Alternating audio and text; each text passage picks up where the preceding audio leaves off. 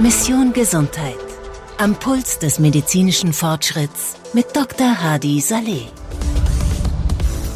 Herzlich willkommen zur achten Folge Mission Gesundheit. Ich bin Dr. Hadi Saleh. Ich bin ein großer Fan von Wearables. Ich trage selbst am Körper ein Whoop-Armband, um meine Belastung, meine Erholung und meinen Schlaf zu messen, eine Apple Watch für mein Training und zeitweise ein Glukosemessgerät, um meinen Blutzucker zu messen.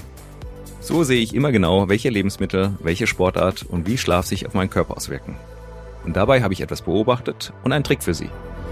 Hardys Health Hacks. Vor dem Essen Essig in ein Glas Wasser geben und trinken. Essig, insbesondere Apfelessig, wird oft zugeschrieben, dass er die Verdauung unterstützt. Die Säure im Essig könnte helfen, den pH-Wert im Magen zu senken, was die Verdauungsenzyme effizienter arbeiten lässt. Einige Studien deuten darauf hin, dass Essig das Sättigungsgefühl steigern und den Appetit verringern kann, was beim Abnehmen helfen könnte. Vor allem aber kann Essig die Insulinempfindlichkeit verbessern und die Blutzuckerspiegel nach dem Essen stabilisieren. Dies ist besonders für Menschen mit Diabetes oder Prädiabetes von Vorteil. Essig enthält Antioxidantien und andere bioaktive Verbindungen. Das fördert ein gutes Hautbild, unsere Augen und kann den Körper vor Krebs schützen. Zum Beispiel regt Essigsäure die Produktion von Speichel, Magensäure und Verdauungssäften an. Hier aber immer auf die Dosis achten. Denn Essig ist sauer und bei übermäßigem Gebrauch kann es den Zahnschmelz schädigen oder Magenbeschwerden verursachen. Ich bekomme regelmäßig komische Blicke im Restaurant, wenn ich mir gleich zu Anfang Essig bestelle, ist aber wirklich sehr effektiv.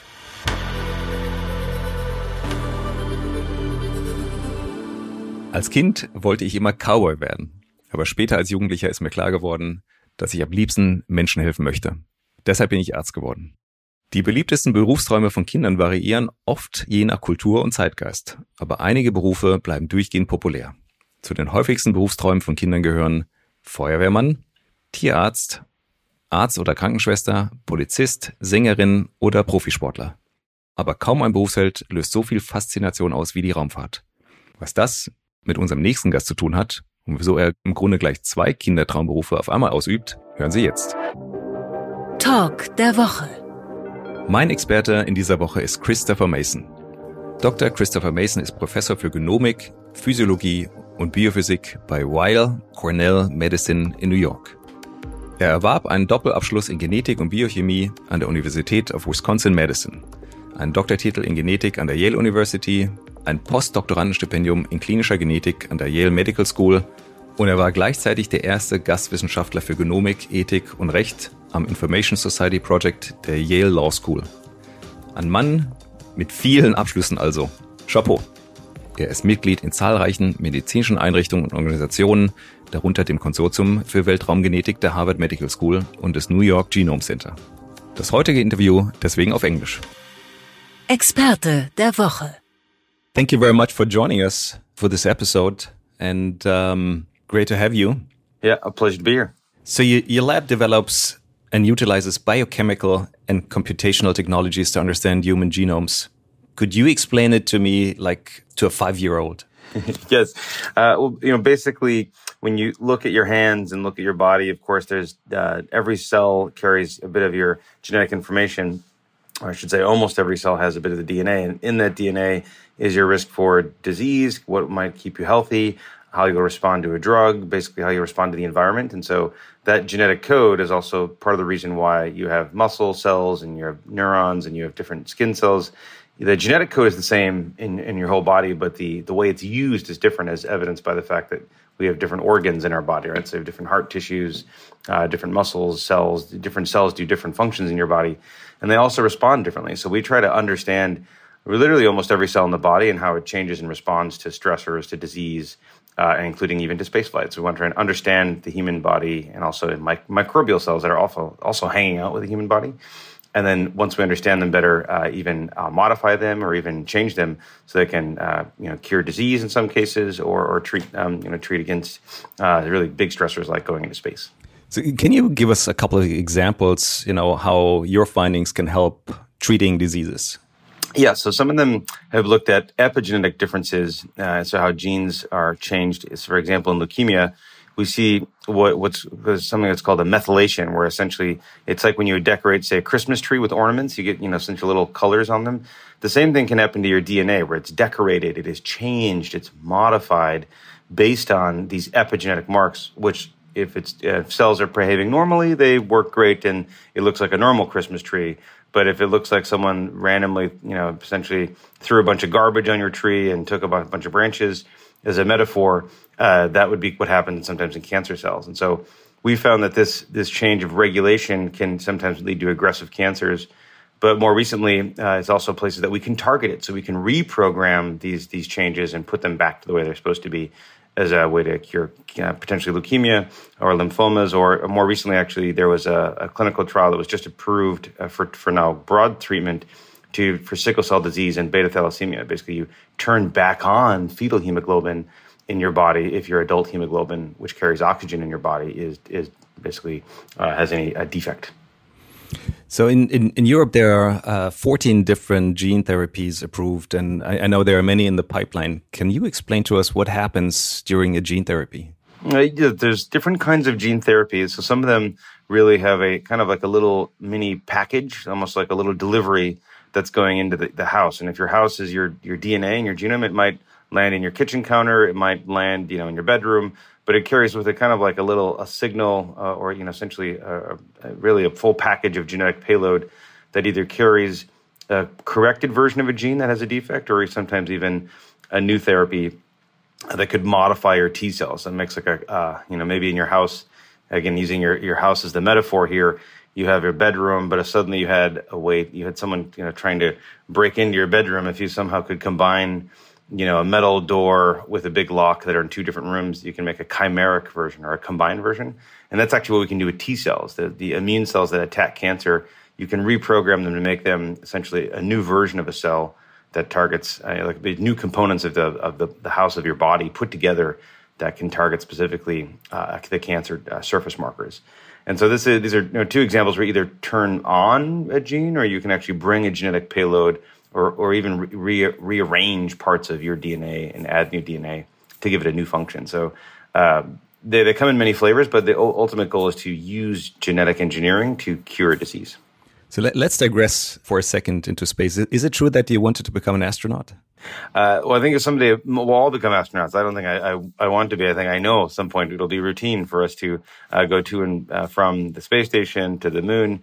Uh, yes, I would like to, but I'm in no rush. I, I want to make it so there's very uh, comfortable uh, seats and there's uh, maybe some cocktails on the moon or something very relaxed. Um, so uh, that, that would be the ideal. But I, I would even go if it was a more dangerous mission and if it was even a one way trip, if I'm, say, I don't know, in my 75, 80, and I need people to go for the next 10 to 20 years and say, listen, it's a one way trip figure, well, you gotta you gotta die at some point. You might as well do it uh, on the frontier. So I'd, I'd, be happy then. But I'd want to make sure my you know our daughter's older and it's less tragic if the, if I die when I'm older. I'd say so something along those lines. Have you applied for uh, astronaut academy at NASA? Uh, no, not yet. No, so same reasons. I think I wouldn't want to. Even if I got in, I wouldn't leave anytime soon. So for family purposes, but but maybe in five five years or so, I could. So let's talk about the connection with uh, NASA and and your work. You know, with the what's it called the the consortium for space genetics. So, so what is it that you do there? So the consortium is a group of uh, researchers from mostly from Harvard, also some from Cornell, and collaborators, uh, people who work at NASA or the Japanese Space Agency, or uh, more recently we've been working a lot with SpaceX for a variety of missions. So the consortium is to really think about space flight from the genetic perspective and think, okay, what do we need to survive in space? Uh, what genetics we carry, but also the microbes uh, that we bring with us. How could they help us survive in space or help us create food on the moon or on Mars? Because uh, we'll need, of course, to eat. We'll need sustenance, and the way we do it on Earth, of course, really heavily relies on our microbial friends, and we'll need them on the moon and Mars. But they've never lived there, so, as far as we know, they've never lived there. Uh, so we'll probably have to help them, nudge them, maybe direct their evolution so that they can more functionally survive and create food and nutrients for us um, on these new new moons and new planets. And so the consortium is everything from human biology to microbial biology to computational methods to thinking about genetics and how that changes uh, in space. There is this famous twin study that uh, you contributed to. Can can you elaborate on, on that study and, and the two astronauts that uh, you examined?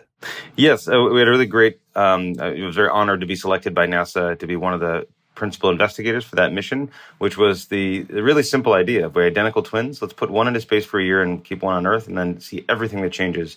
So, getting blood samples from space, again, microbial samples, doing you know skin swabs, uh, doing uh, lipid profiles. We're looking at fat molecules. We looked at uh, cognitive metrics, looked at eyes, the vasculature, really the full armamentarium of molecular biology and physiology we brought to bear to understand really the highest uh, density ever what has happened to uh, what happened to the body in space.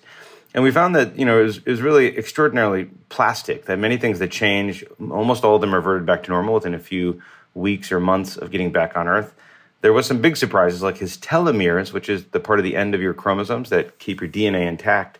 Uh, which you know normally they shrink as you age because they kind of slowly degrade, kind of like like a carpet slowly degrades but his actually got longer in space. So that was a really, uh, really surprising result.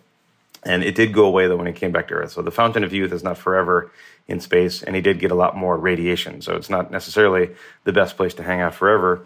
But you know, a lot of what we we publish and have said since for other missions is that it seems like space, while very stressful on the body, is not really insurmountable. And, and, and if anything, your body adapts quite quickly. You have what are called chicken legs in the first few days, where all the fluid moves to your upper body. But then within a few days, it actually it regulates and you start to look normal again. So this is something that the the body, uh, you know, while very confused when it's in space at first, has an, a really extraordinary ability to respond and adapt. And and you know, even if it's being radiated and having you know different food and microbial and immune stressors, all these things happening, it still does a really uh, extraordinary job to to get back to normal uh, in space and when it gets back to Earth. Have you looked at uh, changes in methylation patterns of DNA, and uh, was there any any difference? Yeah, so getting back to kind of the, the ornaments on the Christmas tree idea of the methylation marks, we did look at DNA methylation uh, for uh, uh, Scott versus Mark, the kind of the two twins, and we could see a lot of the changes in the immune activation. So you could see his T cells really actively, uh, you know, becoming uh, aware of the new environment and looking essentially for new targets. These immune cells that help keep keep your body uh, protected. And you know, so we could see that there was a sense of this, a lot of activation of genes uh, as well. We could see that the body, you know, flipping on a lot of light switches to to react to the stress of space. And, uh, and it, you know, she said there was you know thousands and thousands of these genes that were activated, and we could also see the epigenetic change adjacent to those genes that were changing. So it, it does indicate there's a, a broad response uh, that we can see, and we've now seen this for other astronauts as well. We see telomere elongation, we see epigenetic changes. We're doing some follow up studies now uh, on epigenetics as well. Are there any results that we can use for you know treatments here on Earth? Yeah, a couple of things that we we that have been you know been discoveries that are going to be really helpful for on Earth, and also some of the technologies helpful uh, on Earth. So one of the biggest applications I think of some of the, the the the knowledge so far gained is a lot of the markers for aging actually are accelerated in space. So uh, osteoporosis, you know, or muscle loss, or even some of these epigenetic marks of aging seem to be perturbed so we think spaceflight uh, can help us better understand diseases of aging because it accelerates almost all those same features.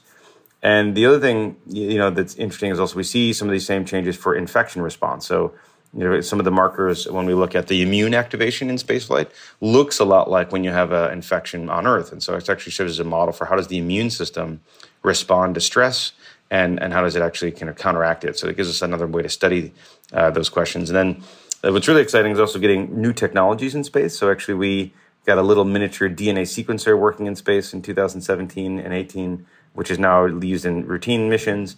And so even the ability to do like a diagnostic, like if you have an infection in the middle of the rainforest and you want to know what it is, we could grab a sample, extract it, sequence it, and tell you what is happening.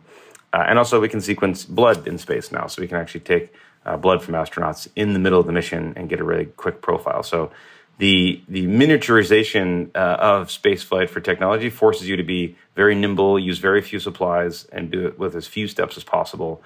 Because you have an astronaut doing it that doesn't necessarily have a medical background, although usually some of them do. And so this has forced us to be very, uh, I think, again, nimble and and uh, and really collaborative with technologies to get them so they work in space for diagnostics.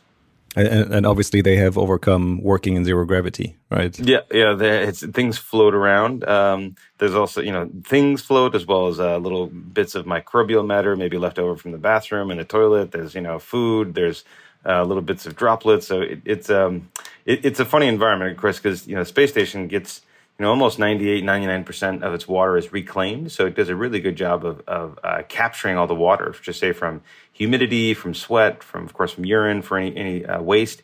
And um, I remember Scott Kelly when he got back, he was being interviewed, and he said uh, someone, is it true that you you drank your own urine effectively because you were, it was recycled? And he said, well, yes, but not just mine. You know, it was everybody's up there. You know, so it all gets recycled, and it, but it's extraordinary feat of engineering and technology to enable. Uh, you know, purification, cleaning, and you can use that water right away again. So it, it really is, um, uh, you know, th- these great technologies that again can help us. How do we purify water in in the middle of, say, uh, sub-Saharan Africa, or if we're in the middle of uh, remote parts of Asia, or even in the United States, a remote area where there's a place there's just not that much water, any bit of water you can reclaim and capture can help you know uh, people here on Earth, and uh, and eventually people that might go to the moon or Mars. That's great. So your research lab has now released, you know, a couple of open source software packages for genomics, epigenomics, metagenomics, and machine learning.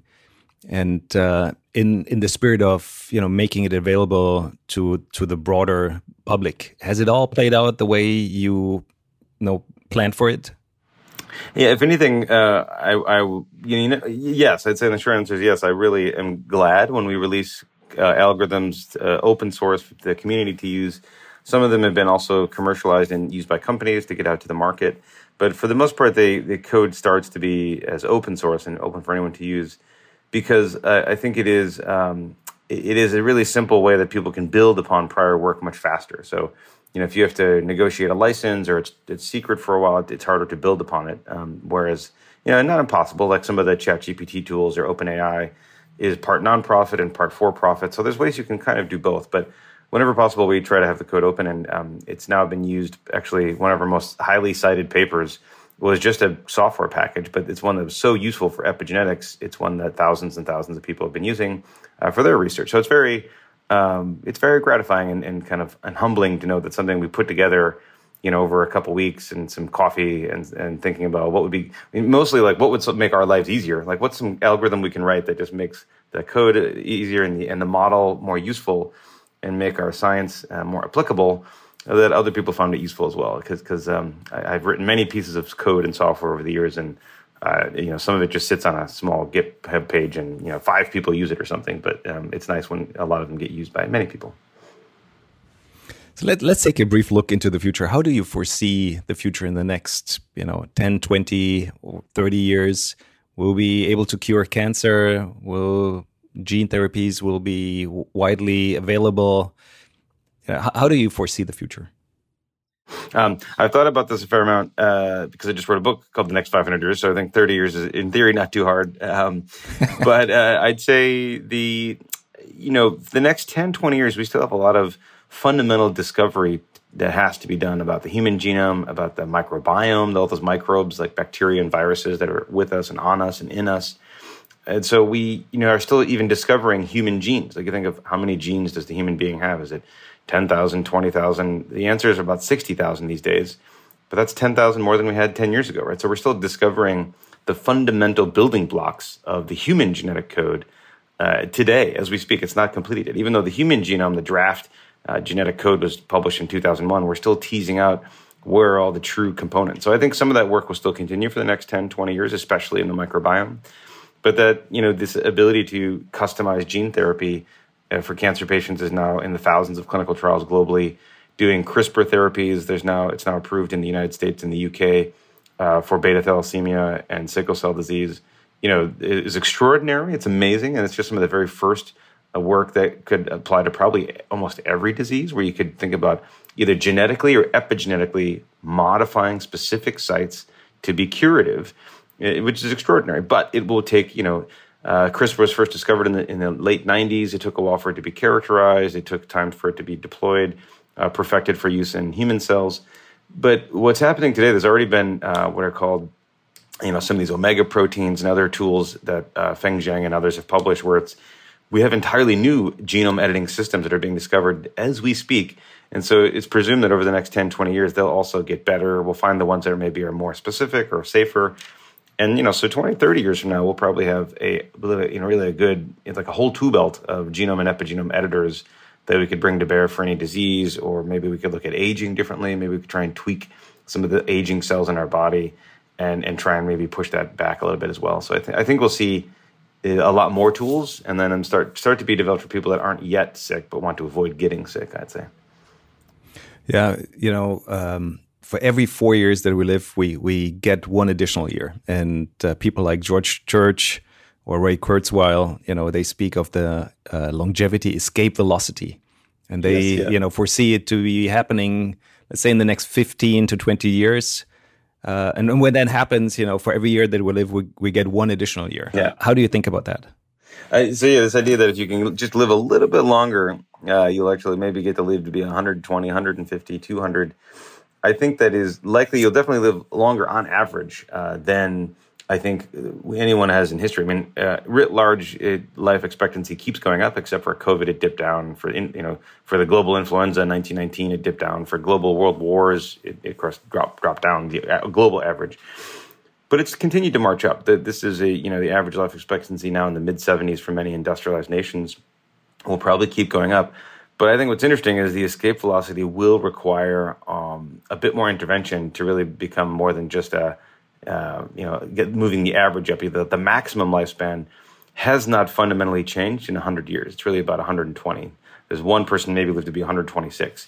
And so, and, and that's that's and that's been the same for people who you know who just smoked and drank every day, uh, allegedly. So we, so maybe maybe the the trick is to drink and smoke every day. Of course, I'm, I'm joking. That's not that's almost certainly not the case. But it just goes to show the the later edges of lifespan we we scarcely understand, and people don't live that much past 100, 105, 110. It barely ever happens again. So I think there's this maximum end of lifespan that we may only be able to push back if we think about some of these genome and epigenome editing tools. Uh, or substantive changes in lifestyle and nutrition that, that might border on, you know, actually, you know, essentially drug regimens because they'd be so engaged.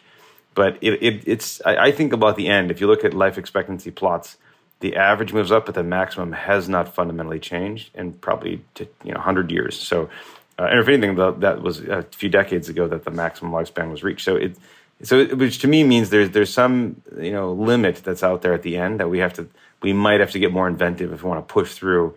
I've met people who say, oh, "I'm going to live to be 200 years old or 300," or I've even met people who say, "I don't think I'm ever going to die." To which I say, I hope you're right. I think that's great, but you should plan just on the outside chance that you, you might, that's probably not going to happen. In the history of all things that have ever lived, they've all died. But you know, I wish you the best of luck, and I'm happy to help any way I can. Is basically what I say to people who think they're never going to die. But um, but but that's what we, we do need people that want to push the envelope to learn more about these some of these these questions of how long can cells live, how long can you use one organ um, before you have to replace it, for example. You know, can you use if we can start to get xenotransplantation working, for example, where you have organs from other animals, uh, maybe you can start to swap out organs, and that'll give you another five, ten years too. So I think a lot of these ideas that were kind of very early in the 60s and 70s were, you know, the very first transplants happening then from xenotransplants or bone marrow transplants uh, of modified bone marrow. So, you know, they're really only a few decades old. Some of these really significant interventions in, in, in health and organs, basically. So I, I, think if you look at it on a long enough timeline, there, there's actually a decent chance we can push back that maximum. Do, do you have a specific age number in mind for yourself? Yeah, uh, my current plan, or guess what I'm banking on in terms of you know, like when I do, do vacations, what I think about like retirement savings, I, I, think I could make it to 100, but I'm not planning probably past that just life wise. I think if any, anything really past, I'd say 85, 90 is, is a is a bonus. Uh, but my grandparents lived to be ni- in mid 90s. Uh, I think you know I'm relatively healthy. I think 100 is a reasonable number to get to. Um, and, but also the other thing is that as we all talk about, you don't just want to have uh, lifespan, you want to have health span. You want to be able to live healthy. So if I'm, you know, 102 but can still move around and uh, you know wrestle with my grandchildren, then I'll be really happy. But if I, you know, I'm just a big blob in a chair and I can't move, it'd be less exciting. I'd say, yeah. Yeah, no, nobody wants that. Yeah, yeah, yeah. So, so I think, um, but, but it's, you know, I think when I was younger, when I was a kid, I actually remember recently was looking up the orbital trajectories for Halley's Comet, which when it returns back to Earth, I'll be 86. And I remember when I was a kid, it was in 1985 that it came through. I was only seven years old and I, I missed it because I just didn't, I was, you know, a kid, so I didn't know to go see it or we just didn't have like a family event for it. We are busy. And I remember when I was a kid thinking like, oh, I probably won't live to see when Halley's Comet comes back. Uh, but now I probably will. So it's, it's, even within my own lifespan, I think my optimism towards a longer life has, has gotten better. That's great. So Chris, thank you very much for, for joining us today. It was a very interesting and inspiring discussion that we had. And on that positive note, uh, Halley's Comet, yeah. you know, we all get to live to observe it. Thank you very much so. for joining us. It's a pleasure. So thanks so much for having me. Die Fakten der Folge. Chris hat erklärt, wie genetische Informationen in jeder Zelle des menschlichen Körpers verschiedene Faktoren wie Krankheitsrisiko, Gesundheitszustand und Umweltreaktion bestimmen. Diese Informationen variieren in ihrer Nutzung zwischen verschiedenen Zellen und beeinflussen deren Funktionen. Jede Zelle im menschlichen Körper trägt genetische Informationen, die für die Krankheitsrisiken, Gesundheit, Medikamentenreaktionen und die Reaktion auf Umweltfaktoren verantwortlich sind. Es gibt verschiedene Arten von Gentherapien. Einige Ansätze umfassen das Einbringen einer korrigierten Genvariante oder das Modifizieren von Immunzellen wie T-Zellen zur Bekämpfung von Krebs. Diese modifizierten T-Zellen können gezielt Krebszellen angreifen. Die Behandlung von Leukämie erfolgt beispielsweise durch das Verändern von epigenetischen Markern oder die Nutzung von Gentherapie für die Behandlung von Sichelzellanämie und Beta-Thalassämie. Chris Forschung befasst sich damit, wie Genetik das menschliche Überleben im Weltraum unterstützen kann und wie Mikroben das Leben auf anderen Himmelskörpern ermöglichen können. Dafür ist die Anpassung mikrobiellen Lebens an außerirdische Umgebungen für die Produktion von Nahrung und Nährstoffen notwendig. Die Studie, in der einer von zwei eineigen Zwillingen ein Jahr im Weltraum verbrachte, half die Veränderungen im menschlichen Körper durch die Raumfahrt zu verstehen und enthüllte, dass diese zwar signifikant, aber größtenteils reversibel sind. Wir können also optimistisch in Bezug auf zukünftige Durchbrüche in der genetischen Medizin sein und blicken maßgeschneiderten Gentherapien für verschiedene Krankheiten und möglicherweise eine Verlängerung der menschlichen Lebensspanne entgegen. Das war eine weitere Folge von Mission Gesundheit. Vielen Dank, dass Sie auch heute wieder Teil meiner spannenden Reise durch die Welt der Medizin geworden sind. Ich hoffe, dass Sie wertvolle Einblicke und Inspirationen aus unserer heutigen Diskussion mitnehmen konnten. Denken Sie daran, dass Gesundheit das wertvollste Gut ist, das wir besitzen und dass jeder Schritt, den wir tun, um unser Wissen darüber zu erweitern, ein Schritt in Richtung eines besseren Lebens ist. Abonnieren Sie uns gerne, um auch in Zukunft keine Episode zu verpassen. Hardys Random Reminder. Proteine, Proteine, Proteine. Denn Proteine sind essentiell für den Aufbau und die Erhaltung von Muskelmasse. Sie sind besonders wichtig für Menschen, die regelmäßig Sport treiben, sowie für ältere Menschen, um Muskelabbau zu verhindern. Viele Enzyme und Hormone, die in verschiedenen Körperprozessen eine Rolle spielen, bestehen aus Proteinen. Auch viele Antikörper, die helfen, Krankheitserreger zu bekämpfen, sind aus Protein zusammengesetzt. Und sie spielen eine Rolle beim Transport und der Speicherung wichtiger Nährstoffe im Körper. Also mein Random Reminder diese Woche, genügend Proteine essen. Am besten ca. 1,5 bis 2 Gramm pro Kilogramm Körpergewicht. Das heißt bei einem Körpergewicht von ca. 80 Kilogramm 160 Gramm Protein essen. Besonders proteinreiche Nahrungsquellen sind Hülsenfrüchte, Hüttenkäse oder auch jede Form von Fleisch. Und selbstverständlich Eier. Bis zum nächsten Mal. Bleiben Sie gesund und neugierig. Das war Mission Gesundheit. Am Puls des medizinischen Fortschritts mit Dr. Hadi Saleh. Eine Produktion von Ceramtech, einer der weltweit führenden Medizintechnik-Plattformen. Sie haben eine Frage an Dr. Hadi Saleh? Schreiben Sie uns an podcast.ceramtech.de.